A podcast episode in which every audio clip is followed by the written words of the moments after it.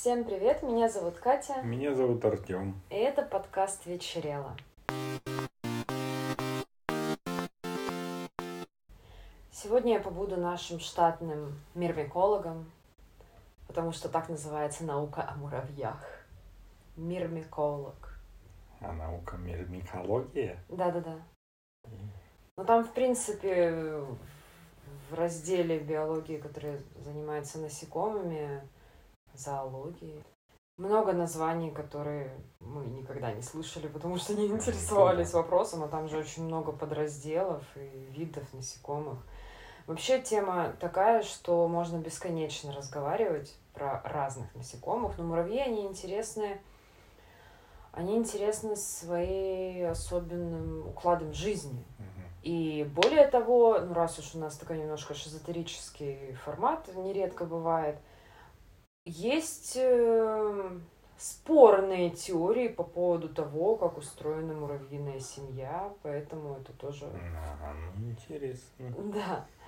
В целом, наверное, все примерно себе представляют, что муравьи живут в муравейнике, у них есть матка и всякие там вот рабочие особи. Да. Мы говорим конкретно про муравьев, потому что есть еще трутни, есть э, кто там еще.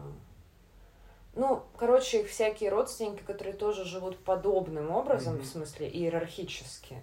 Но мы будем говорить только о муравьях, и то я постараюсь э, так по верхам, потому что это реально огромная тема. Я начала читать, и, в общем-то, конца края не видно.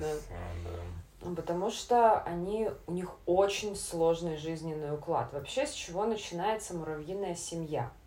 Но это считается семьей, хотя они изначально задумано так, что они все должны быть родственниками. Но в принципе это не обязательно, потому Как что так? они идентифицируют друг друга по запаху. И если эм, в муравейник приходят какие-то другие чуваки, и они со временем этим запахом обмазываются, и их уже узнают и принимают за своих, у них А, нет особых Сразу их никто не гонит. а, Это зависит от, э, потому что если нет нужды в новых э, членах их муравьиного общества, то они выгонят и могут даже убить. А, Интересно. Потому что вообще у муравейника есть своя территория, за... в пределы которой э, другие муравьи стараются не заходить. Есть нейтральная территория. Но это сейчас, это там тоже целая тема. А, С чего начинается муравьиная семья? Есть а, самочка муравья с крыльями. Мгм. А, И бывают самцы муравья с крыльями. Их крылья символ того, ну как символ, это средство того, что они могут улететь и размножаться где-то. Ну, они прям правда могут улететь? Да, они улетают далеко-далеко. Мгм. Ну, я не знаю, я э, конкретно этот вопрос я не задавала интернету, но они, в общем, да, они улетают. Встречаются, муравей мальчик оплодотворяет а, муравья девочку один раз и на всю жизнь. То есть самочка, ну, как бы накапливает семя или может как-то там типа оплодотворяются ее муравьиные типа яйцеклетки. Но я не, Ну не да. уверена, что я корректна в формулировках, но Ну, это, это уже ну, нюансы. какие-то штуки, похожие на яйцеклетки. Ну да, короче, вот эти вот э, зачатки будущих муравьиных яиц один раз оплодотворились и тусуются в ней вот все годы, что Ну, она живет, и она много. понемножку их выдает. Да. Ну, да. То есть она порционно они вызревают, она их откладывает. Еще, еще, еще. Если все благополучно и нет никаких катаклизмов в жизни муравейника, то матка живет до 25 лет. Жесть. Она увеличивается в размерах, а, она в несколько раз крупнее обычных муравьев. Хотя изначально, когда она только вот рождается, формируется, но если у нее получается отрастить крылья а, и улететь, она, по-моему, должна уже быть более крупной. Но в итоге она от того, что она неподвижный образ жизни ведет, ей все приносят, она ну, это нельзя назвать жиреет, потому что у нее немножко другая свое анатомия. слово, Да, но она но она ра- разрастается, становится большой и непрерывно откладывает яйца. А муравей-самец, выполнив дело, начинает тусить и умирает быстро, потому что он больше не нужен. Ну, Все, его функция зачем он выполнена. Так и как всегда. Вообще с мужчинами. То-то все мертвые ходят. Так вот, а самка летит и ищет э, себе место для будущего поселения. Там она съедает собственные крылья, и это обеспечивает ей протеин, чтобы дождаться э, вылупления и вызревания яиц. Потому что ты же Жесть. сначала яйца откладываешь, потом там проходят какие-то недели, они формируются личинку, в куколку, и потом оттуда вылезают муравьи. И вот эти ее первые дети начинают образовывать колонию муравьев. Ну, бывают ситуации, если, допустим, в каком-то муравейнике а, какие-то проблемы, заболела или умерла их матка, они могут к себе пригласить другую, потому что а, без постоянного поступления новых солдат ничего не получится. Ну да, но они же живут недолго. Один-три года. Ну да. А вот Ну, это главное долго, 25 меньше. лет. Не, ну да, они в принципе нормально живут. Другое дело, что есть какая-то естественная убыль. Ну да. А, ну и вот, это база. Потом эти муравьи, они живут. Их задача, понятно, во многом обслуживать матку, потому что без нее система распадется. Также они строят муравейник. Существуют муравейники по несколько метров в высоту и в диаметре. Но это скорее исключение, Какие-нибудь конечно. Африканские. Кстати, где-то у нас есть Да? в России. Я не помню в каком регионе, по моим ощущениям, где-то, по-моему, в Сибири или что-то такое. Но я могу путать сейчас, если честно. Да, разумеется, а, во всяких тропических лесах а, муравьи живут очень обильно. Вообще есть какая-то такая жуткая статистика, что каком-то процентном отношении на квадратный километр муравьев очень сильно дохрена в мире. Я не помню Ну да. цифры, я не стала записывать. Это... Ну, них же очень много в какой-нибудь Но они в при этом лесу, живут при этом, скученно. ну да, их же, они же маленькие, их очень много может поместиться в одном домике. Да. И вот во всяких тропических лесах э, бывают даже... Их же миллион видов, этих муравьев. Черные, красные, рыжие, Да. всякие там большие, маленькие, летающие, что там только нету. Тоже есть такие всякие гибридные, пограничные с другими уже насекомыми. Ну, то есть тоже я так вот полистала, там дичь полная, очень много их. Так вот, в тропических лесах существуют муравьи, которые кочевые. Они несутся сквозь деревню, если все собирают пожитки и сваливают оттуда, потому что они на своем пути съедают все. Ну да, да. и они могут хорошо. уничтожить э, мелкий скот. Да. Просто был котик, нет котика, до свидания. Ну, это что-то красные. Ну, э, я не помню про их цвет, но, в общем, да, они бывают очень жесткие. У них нет муравейника, который они делают из всяких там веточек, палочек, хвои. Они сами принимают форму шара, цепляясь друг за друга внутри полости, в которых катятся. другие перемещаются. Нет, это для того, чтобы там потусить. Понятно. Ну, то есть там совершенно лютые вещи. А, обычно вот мы берем все-таки муравейник типичный для нашего региона, Наш потому что муравейник. Ну, мы маленькие наверняка хоть раз в жизни видели, хотя, как правило, это где-нибудь, знаешь, там под, под сосенкой в хвое, даже если не обращать внимания специально, не Ну, анализировать, ну, кочка какая-то В городе кочка. что же много муравейников, или такие муравейники не считаются? Считаются, ну, какая разница, Может, колония. должно быть горка специальная с флагом там. М. Что еще там у них? Ну, вообще есть такая тема, что бывает, что муравейники объединяются в колонии и конфедерации. То есть у них есть связь. Вот два муравейника, в каждом свой запах. То есть у них как бы есть проблемки, что они транзитных пассажиров туда пускать не могут. Ага. Ну, им это претит.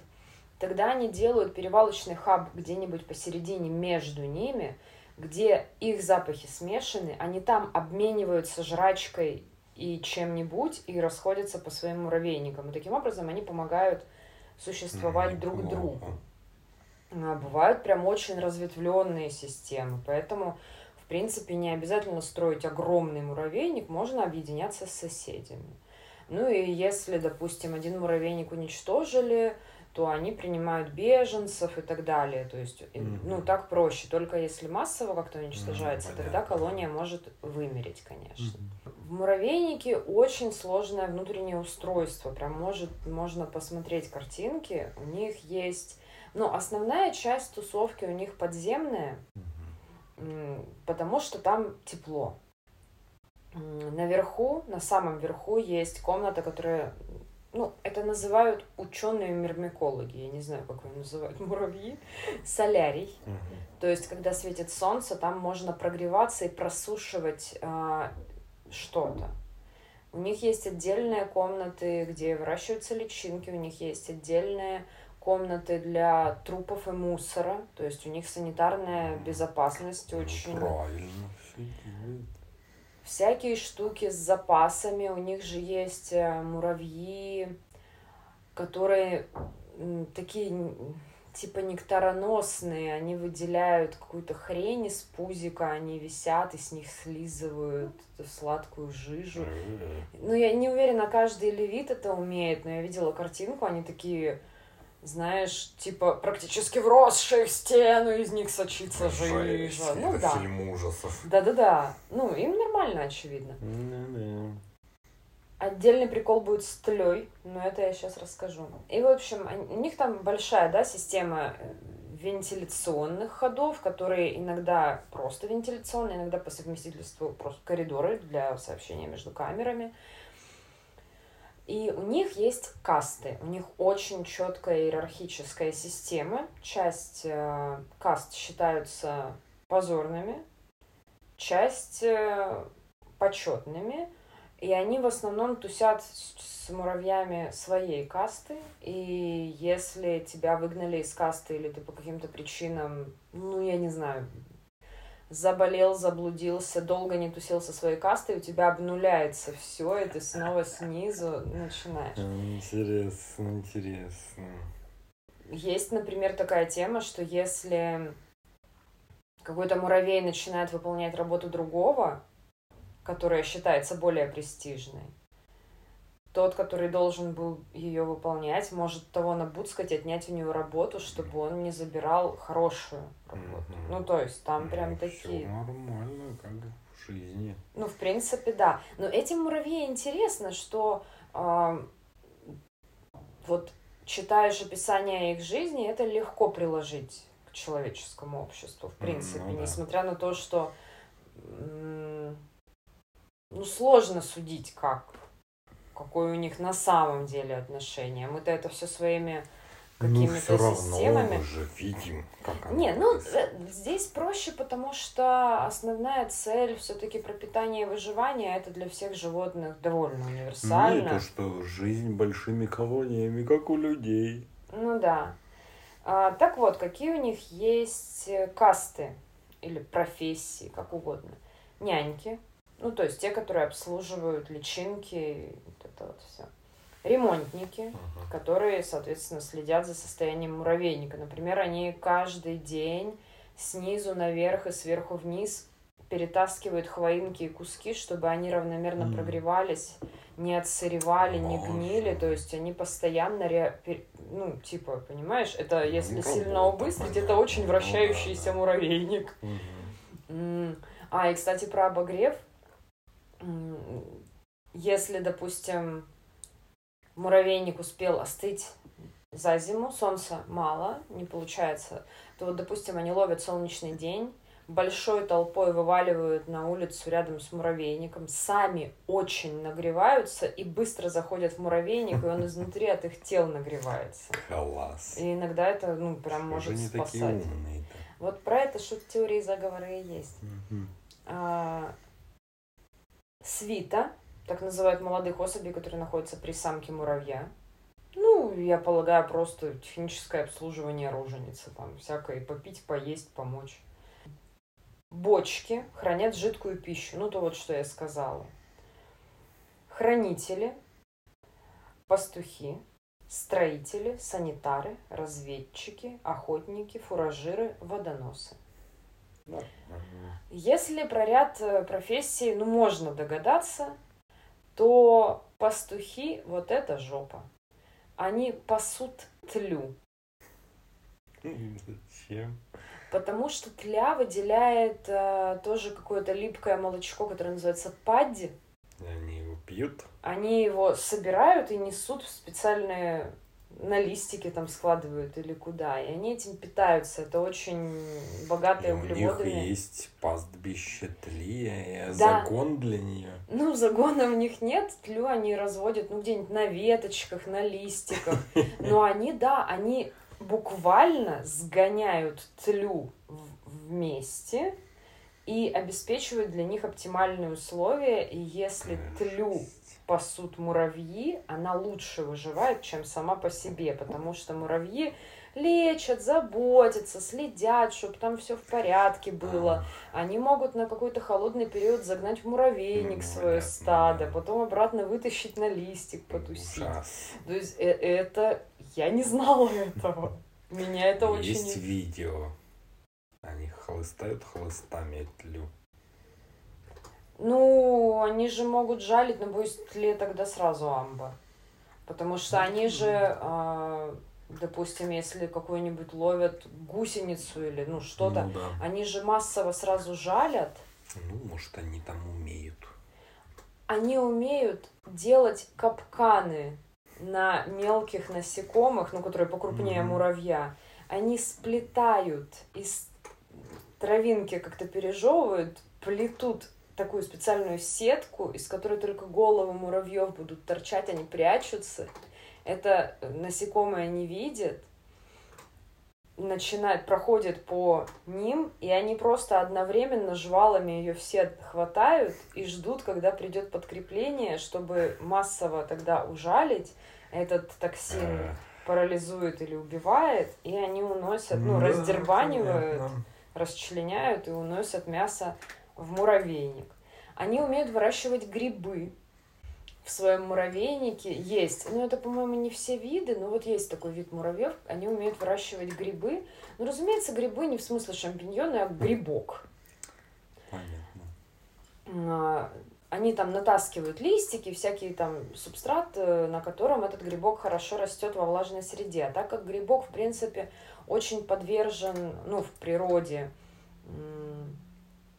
ну, какой-то, допустим, другой грибок или бактерия может убить очень легко и испортить, то у этих муравьев есть специальный антибиотик. И они тогда обрабатывают грибок, и он растет дальше, и этот антибиотик они передают друг другу, потому что, ну, чтобы поколения менялись ну, и сохранялись. А так как э, может произойти резистентность, ну, как, да, принципе, каким-то м, антибиотикам, то у них, как правило, есть там свои муравьи химики, которые выводят несколько альтернативных видов, чтобы в случае чего... Короче, это, это просто... эм, читаешь и думаешь, что?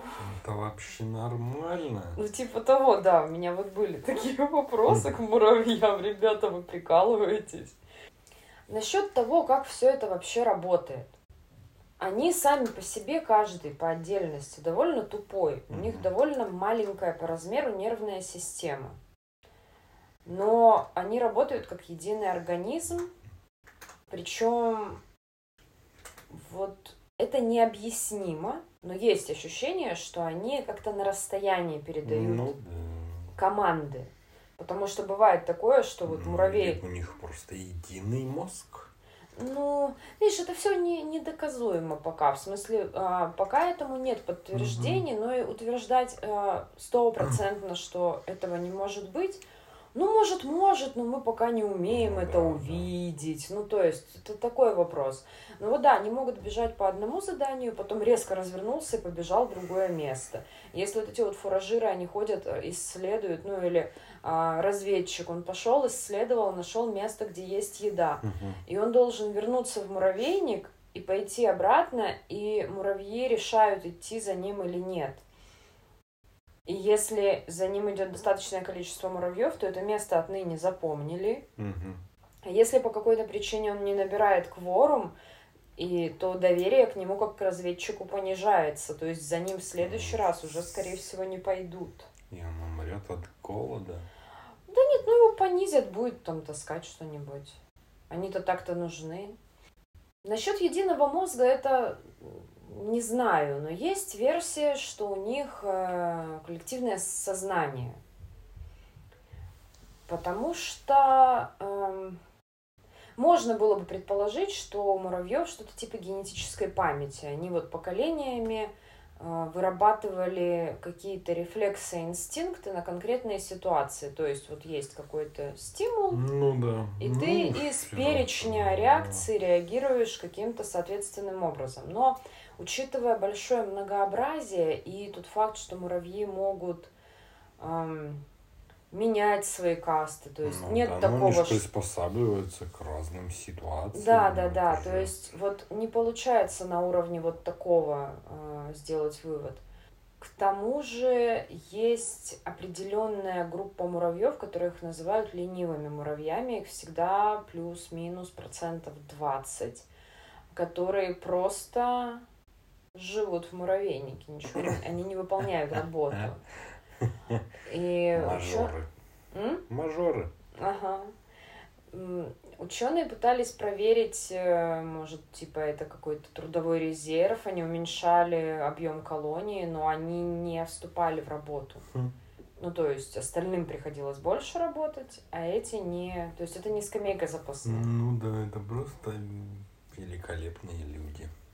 Нет, есть такое предположение, что это что-то типа оперативной памяти, какая-то такая штука, которая помогает телепатической Может быть, трансляции. И они, возможно, просто содержат набор знаний. Ну, или делают то, что мы не понимаем. Как раз, может, они передают все это. Ну, то есть, вот, вот это, да, пока что никак не смогли ничего зарегистрировать Мгм. со всеми приборами, там, волны, частоты, ничего не было зарегистрировано. Но нужно понимать, что какое-то время назад, э, ну, при помощи лазеров вот эти вот э, подслушивания за 100 метров тоже казалось совершенной фантастикой. ну да. Поэтому вполне вероятно, что Может быть. мы просто не, не понимаем, как зафиксировать Да, происходящее. Может быть, у них внутри открывается маленькая черная дыра, и у других тоже маленькие черные дыры, и они через них переговариваются. Достойная версия. В общем, это клевая, интересная тема. Ну, как минимум, а, также работают еще и другие насекомые, те же пчелы, например. Тоже нет никаких подтвержденных доказательств, но однако же. Ну, у пчел все не так загадочно. Там все-таки ну, меньше функций, меньше функций, они просто летят туда, куда им натанцевали. Ну, а как же вот этот вот синдром распада колонии таинственный? Который Их много? ты про что? Ну, что бывает же, что по необъяснимым причинам пчелы как бы сходят с ума, покидают улей, перестают выполнять свою работу, и просто погибает колония. И нет вообще никаких объяснений. Ну, Не обнаружили пока, что это заболевание, либо ну, что. скорее всего, это болезнь все-таки. Понятно, но вокруг этого тоже ходят всякие Да. интересные теории. Короче, все, что необъяснимо, сразу дает Ну, Простор для- Ну, муравьи, конечно, загадочные. И мы посмотрели фильм Ричарда Линклейтера, который называется «Пробуждение жизни». Фильм 2001, да, по-моему, года. Первый, Да. Он получил премию, если не ошибаюсь. Да, он на Венецианском кинофестивале э, взял две премии. Премия «Синим Эвеная» лучший фильм и приз Латерна Джика особое упоминание.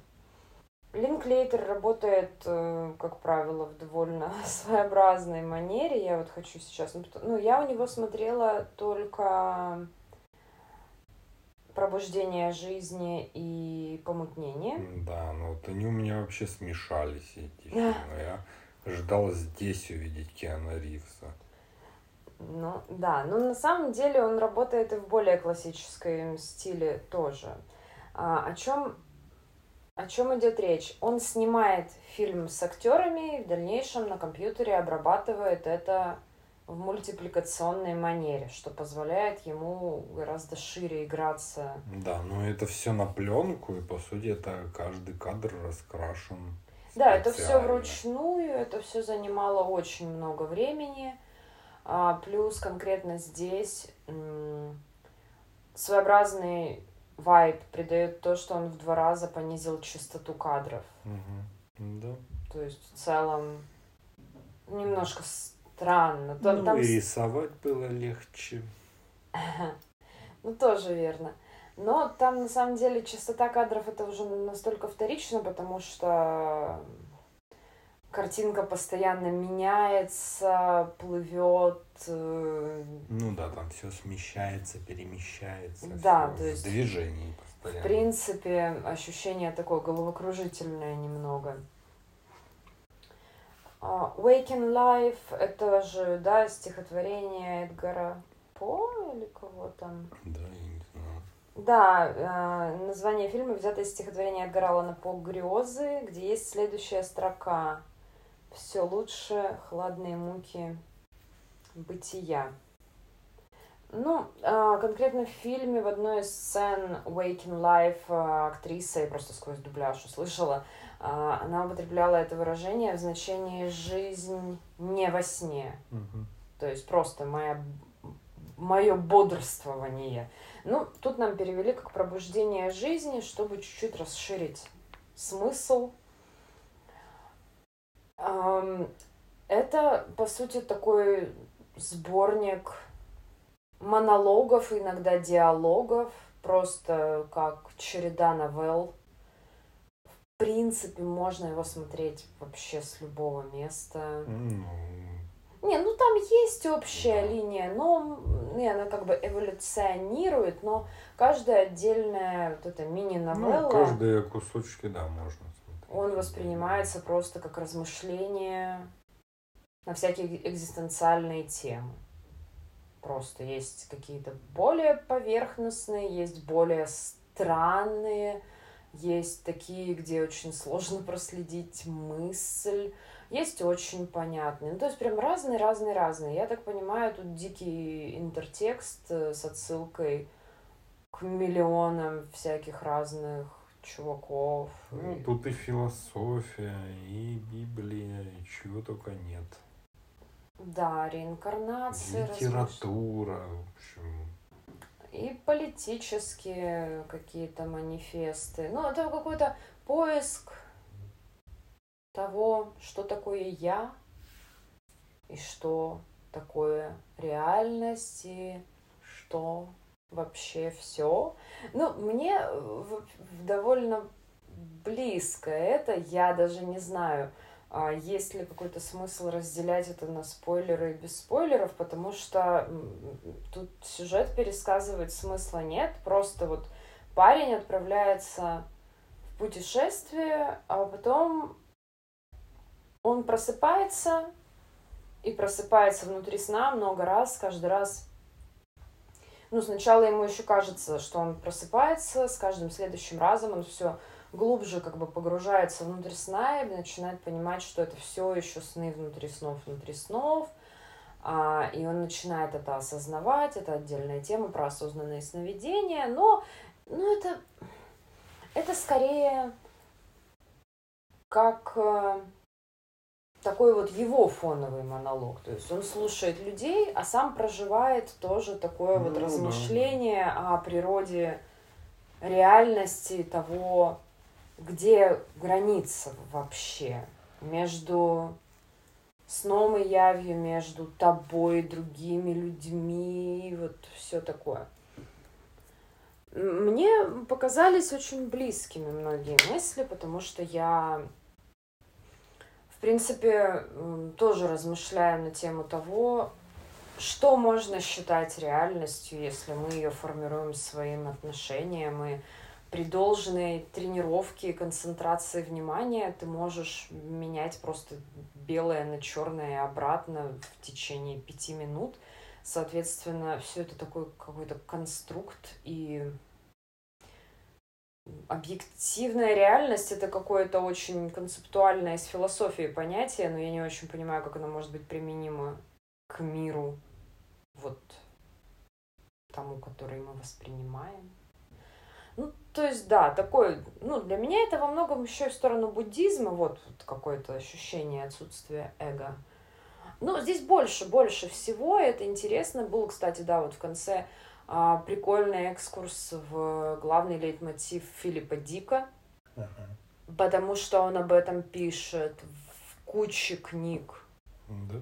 Да, это его главная тема того, что мы все заперты в определенном ветхозаветном, новозаветном, новозаветном годе, и все это что-то типа симуляции предчувствия конца света. Это довольно путанная теория, но нужно понимать, что Филипп Дик сам не брезговал а, наркотиками.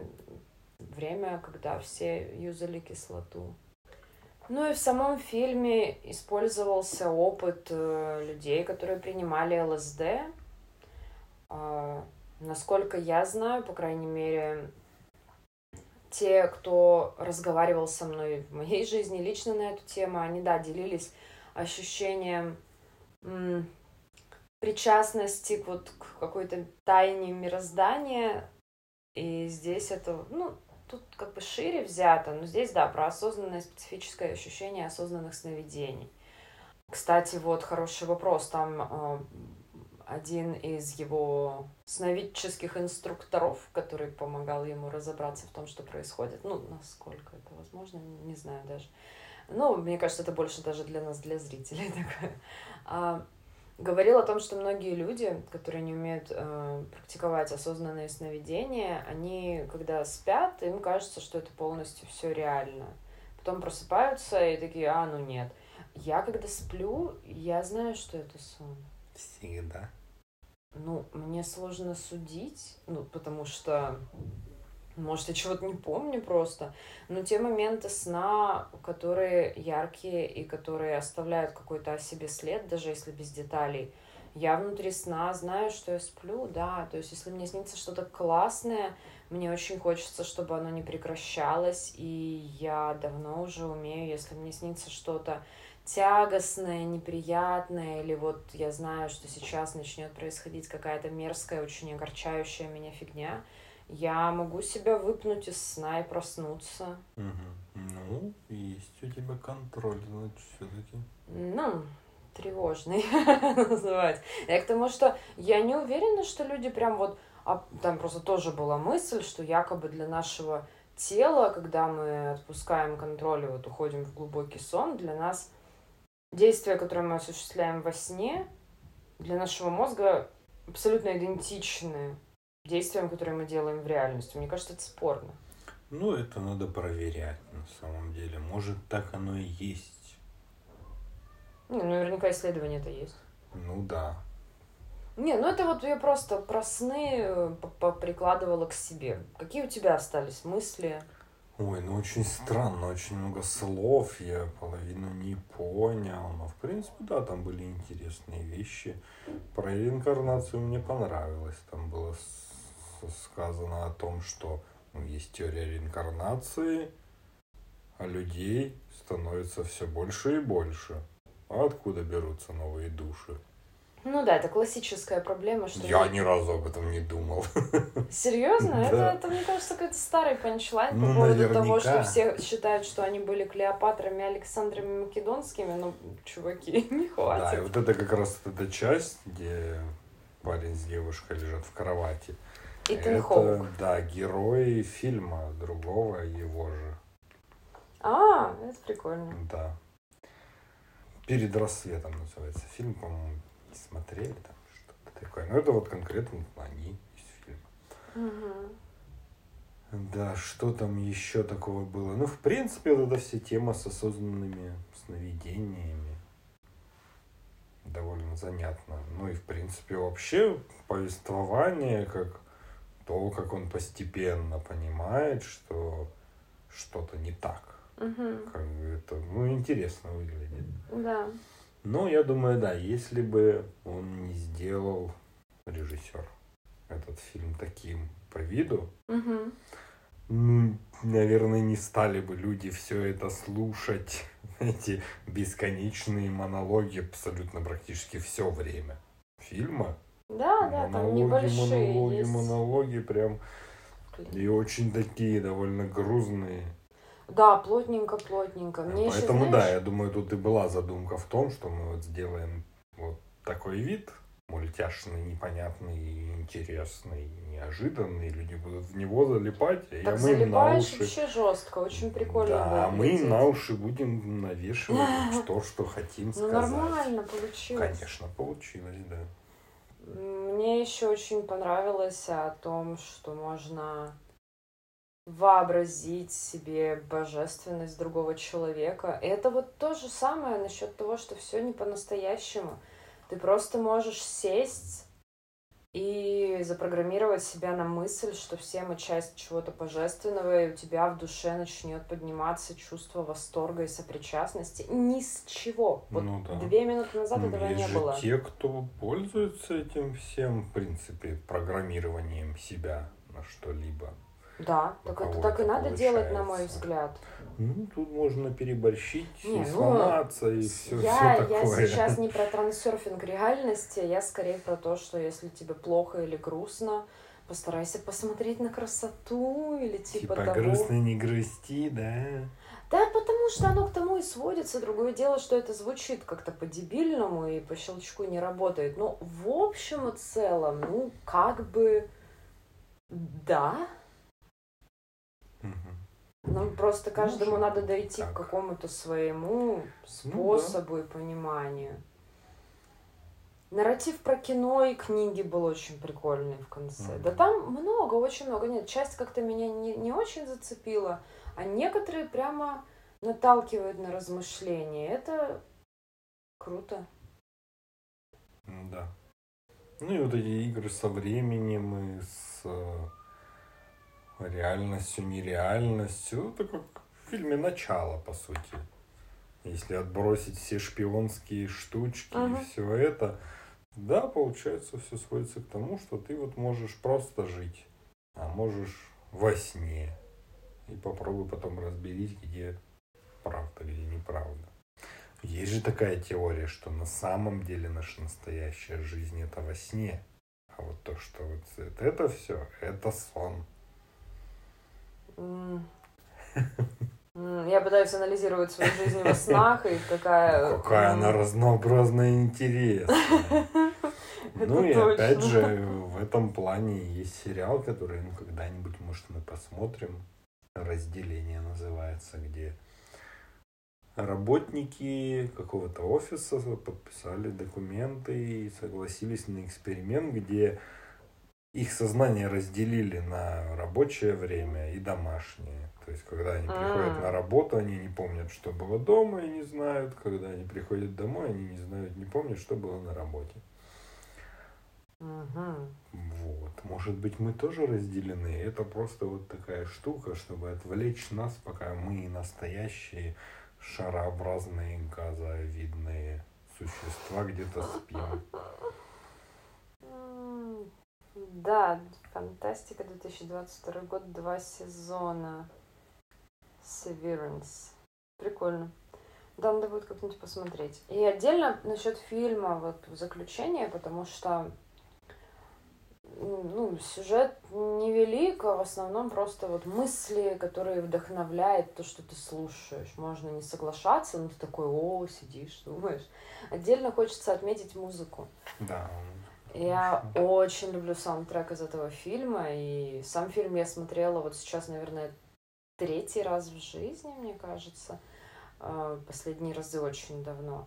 Но музыку я всегда добавляла в плейлист, и всегда слушала, это э, инструментальная музыка Тоска Танго Оркестра. Это ищется великолепно. Есть официальный саунд, э, можно найти конкретно те треки, которые там использовались, но они также исполняют и другую музыку.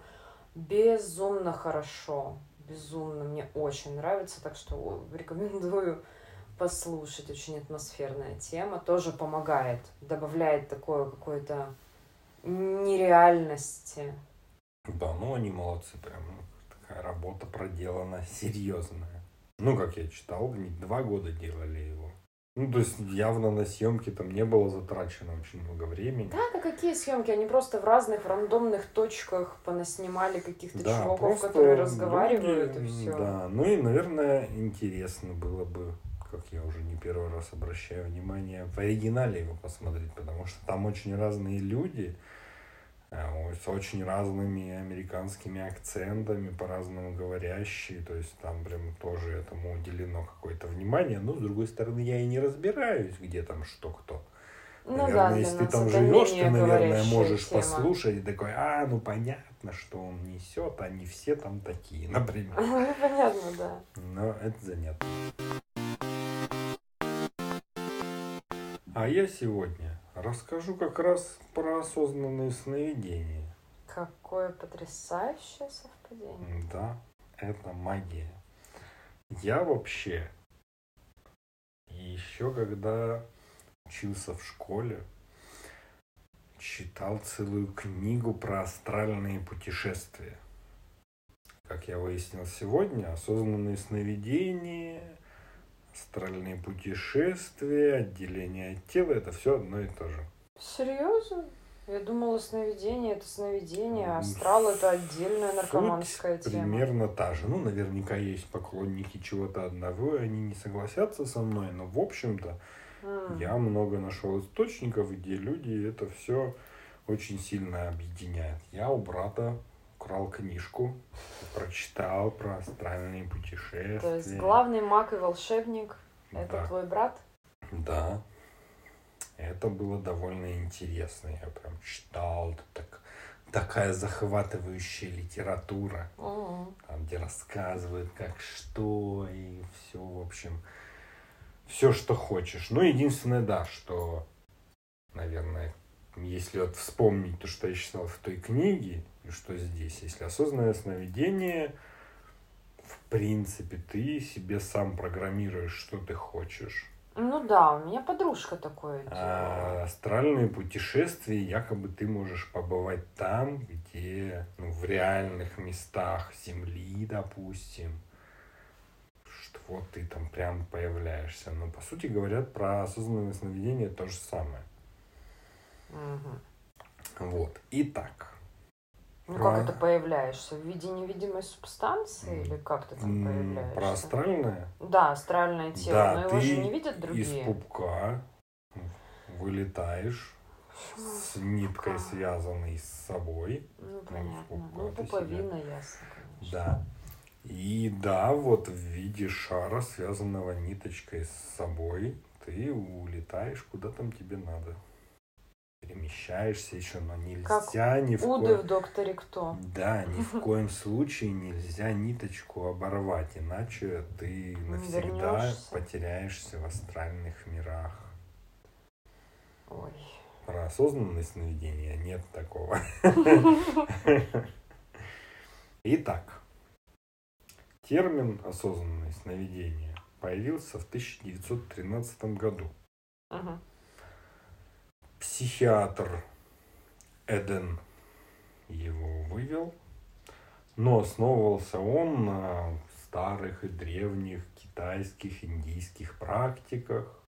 То есть это все было известно всегда, и этим пользовались в Азии активно.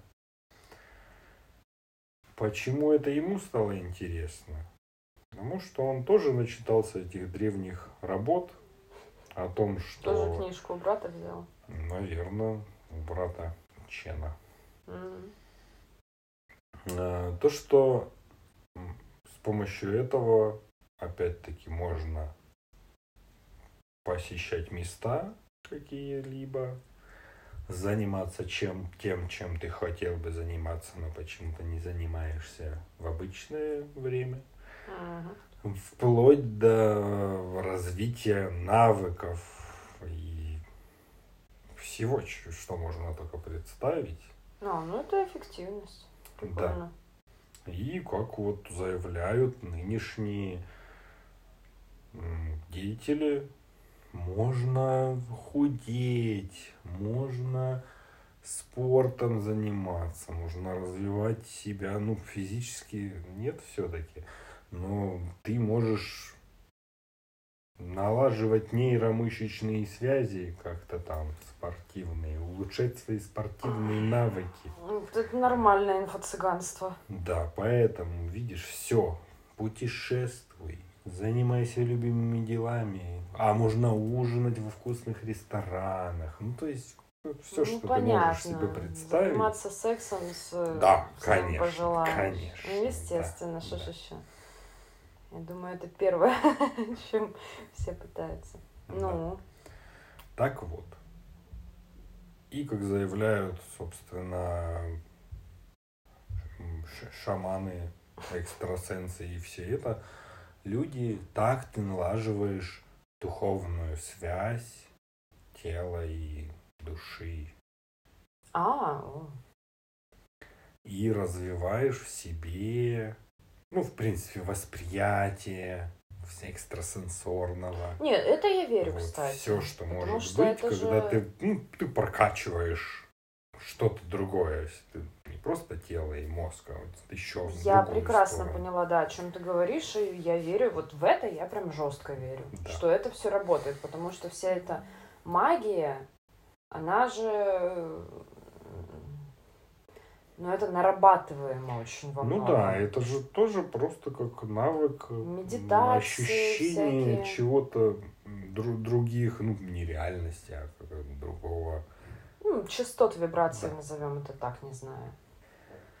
Ну, по- поэтому оно все как бы и смешалось. Потому что ты все-таки, ну, все равно ты же мозг у тебя не просто во, во сне находится, и ты там с ним играешься в осознанных сновидениях. Это все равно какое-то обращение к себе, прислушиваешься, Внимание. да. думаешь, размышляешь, Мгм. да. Итак, а что же надо делать-то для этого всего? Есть два вида техник. Прямые и непрямые техники осознанных сновидений. Мгм. Прямые техники это довольно сложно и сразу ну, практически невозможно этому научиться. Это когда ты, ну, просто ты собираешься ложиться спать, и в момент, когда засыпаешь, ты себя как бы погружаешь в это состояние. Это очень сложно так сразу с наката, поэтому так обычно не делают. Используют для того, чтобы втянуться в это все, непрямые техники. Начинаем. Сначала ты би- выбираешь день, когда у тебя на следующий день выходной, чтобы не рано вставать, не суетиться. В обычное для себя время, не переутомляясь ни физически, ни морально, никак, ложишься спать. Ставишь будильник на 6 часов. Ну, на, после 6 часов сна ставишь будильник. Мгм. Просыпаешься, идешь водички попить, в туалет сходить, перечитать инструкцию. В общем, ты чуть-чуть бодришься, Мгм. а не сильно. Так. Дальше, собственно, приступаем к технике. Ты вот чуть-чуть потусовался от 3 до 50 минут. Это интересно, 50 минут, конечно, чуть-чуть бодриться, чтобы потом снова заснуть. Не, у меня низкое давление, я могу и 150 вяло барахтаться, так что бывает, наверное. Ну, вяло барахтаться и потом соснуть. Ну, ну заснуть, наверное, нет. Ну вот, ладно. я тоже про это. Ложишься, снова спать. И ты себя должен ловить на моментах, когда ты начинаешь погружаться в сон, э, точнее, не, не погружаться в сон, В общем, ты засыпаешь, и в моменты, когда ты просыпаешься, ты не двигаешься, ничего не делаешь. И как бы вот такие мелкие пробуждения же бывают, когда ты уже ну, выспался как бы, но еще бы поспал. Вот в момент, когда ты проснулся, ты не встаешь, не двигаешься, снова, когда начинаешь засыпать, ты уже начинаешь пытаться тулить свою, свои желания и мысли. Начинаешь с простого, как будто стараешься ощутить, что ты в руках вот в этот момент держишь конкретный предмет. Mm. Ну, Метод мобильника называется, потому что мобильный телефон самое привычное, что ты обычно держишь в руке. И он такой родной и любимый. И то есть вот ты, получается, просыпаешься чуть-чуть, ощущаешь, стараешься снова заснуть, в руке у тебя мобильник. Получилось, не получилось, все. Пять минут, десять, час прошел, ты снова просыпаешься, опять не двигаешься, ничего, снова пытаешься. И так столько, сколько ты сможешь. Если ты просыпаешься, какие-то мелкие пробуждения через каждые пять минут, ну, делай через каждые пять минут. В общем, ты настроен на результат. И можно хоть до 10, 20, 30 попыток за ночь, ну, уже не за ночь, там, наверное, уже утро, я не знаю, 6 часов уже поспал. Вот, ты пытаешься, совершенствуешься, в это все провалиться. И рано или поздно, говорят, вот по вот этой методике пишет, что при 20, там, 30 попытках за от 3 до дней до 2 недель с 90% уверенностью получится. Ага. И что проводили даже всякие исследования на группах по 50 человек.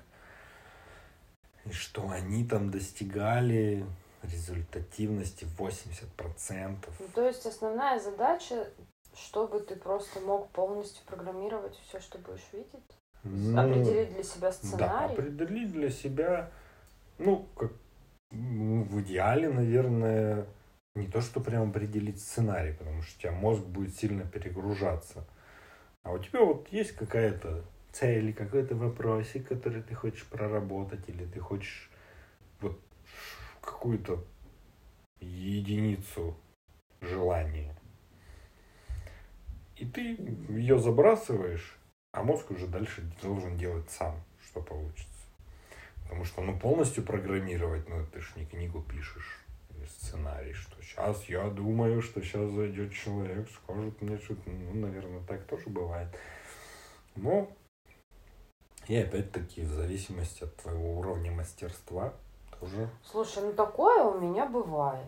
Значит, ты, ну, судя по тому, что ты вот можешь и отогнать какой-то сон, еще ты, в принципе, у владеешь меня... некоторыми штуками.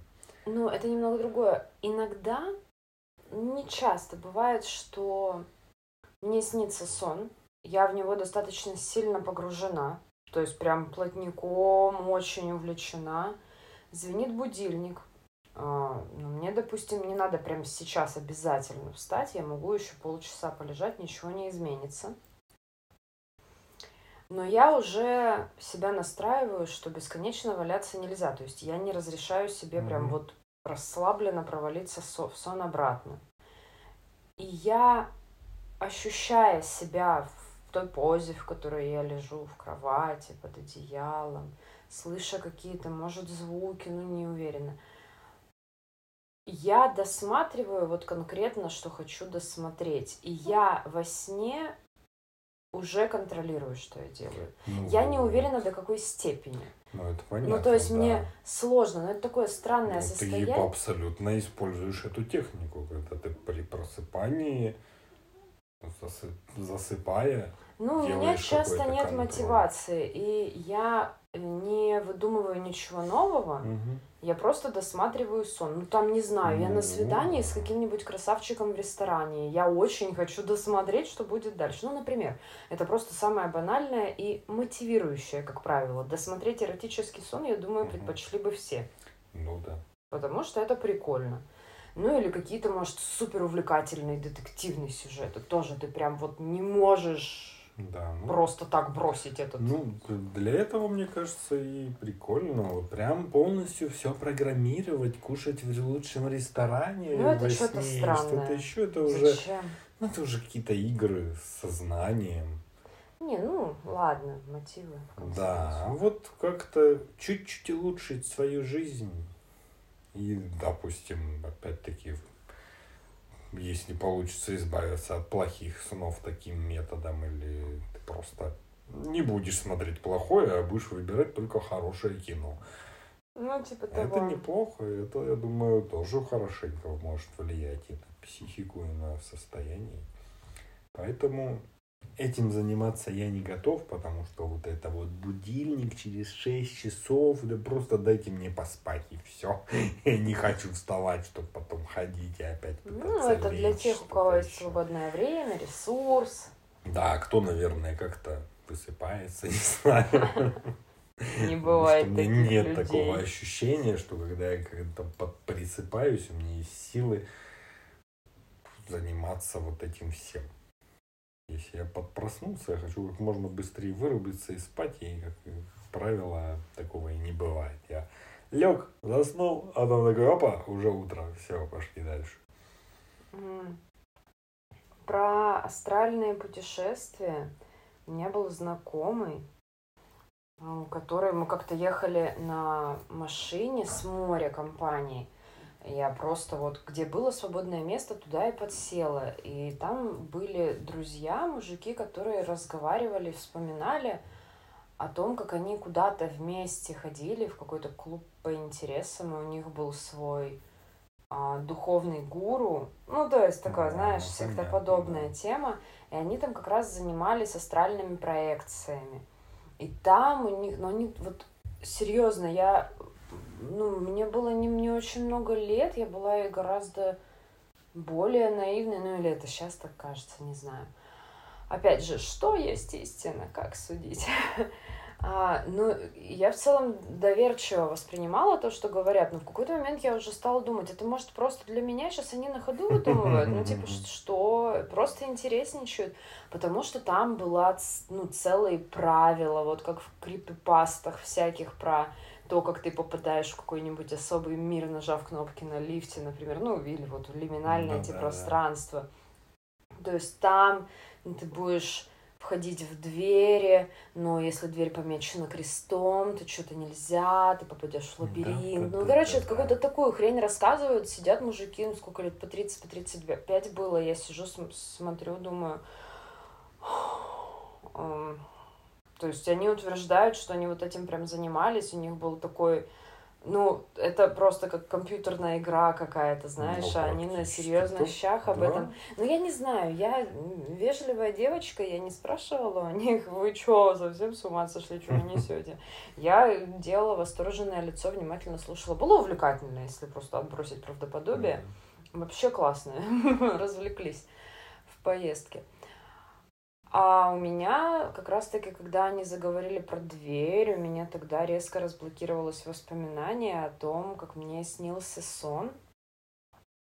Давно. Я еще дома у родителей жила, не знаю, училась я в школе или уже в университете, я не помню. Ну, Даже, наверное, в школе. Ну, не, не, это не важно. Ну, я была достаточно взрослой. Помню это очень хорошо. Мне снился сон, который был вообще не похож на сон. Я вообще не знаю, на что похоже. Я просто была в темном пространстве. Впереди была дверь. Она была не как вот в фильмах ужасов, такая подсвеченная одиноким фонарем. Она там и свет был такой, знаешь, она как, как фосфорисцирующий гриб светилась изнутри, как Мгм. бы в темноте. Такое вот какое-то странное внутреннее свечение, холодное, голубоватое.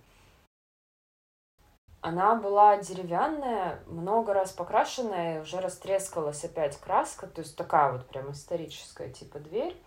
Но она не выглядела сказочно, но просто такая живая текстура, просто как какой-нибудь, не знаю, сарай в деревне, Мгм. обычный, просто дверь. И я ее потрогала, и я очень хорошо помню текстуру, и что она была очень холодная. И это вообще никак не было похоже на сон. Это не было похоже и на реальность. Но это вот вообще что-то очень необычное. И я могла ее толкнуть, но мне стало просто жесть как страшно, и я заставила себя проснуться. Ну да. Потому что мне вообще ни хрена не понравилось это все.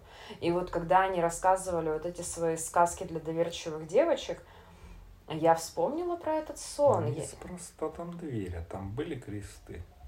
Не, крестов не было. Может, ты дверь. просто не заметила? Ну, может, там он был в нижнем левом углу, а я не разглядывала. Не, не знаю. Не обратила внимания. Вот, ну, очень хорошо помню, вот прям картинка перед глазами стоит. Я не утверждаю, что у меня там из пупка вышел шарик. Я сейчас вообще даже не пытаюсь. Но а, со снами бывает интересно, это факт. Да. Ну вот там часто говорят тоже про осознанные сновидения в плане того, что ты, ну, ты там можешь чувствовать телефон еще, и ты можешь заняться тем, что ты будешь чувствовать разделение.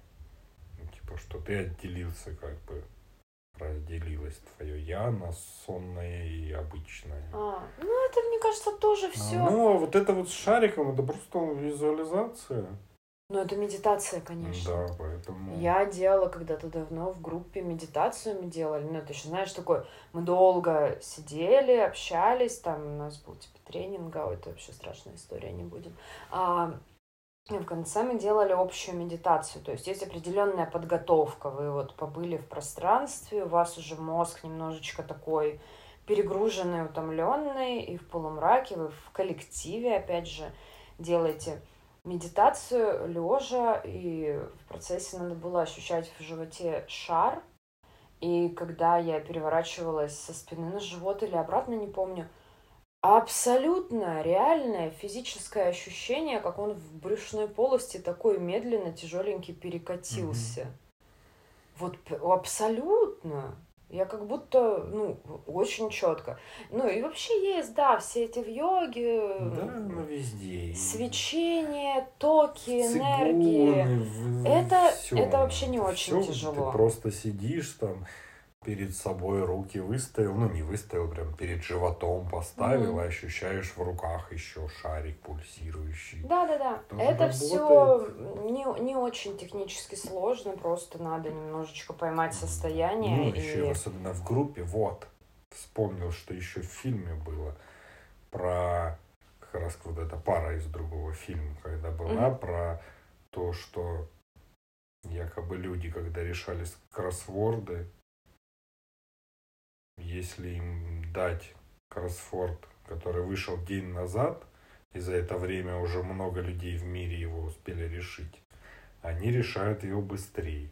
Ну, опять, есть возвращаясь к муравьям вот и этим коллективному всем. сознанию. Да, что вроде как типа такое есть. Что-то такое тоже слышал.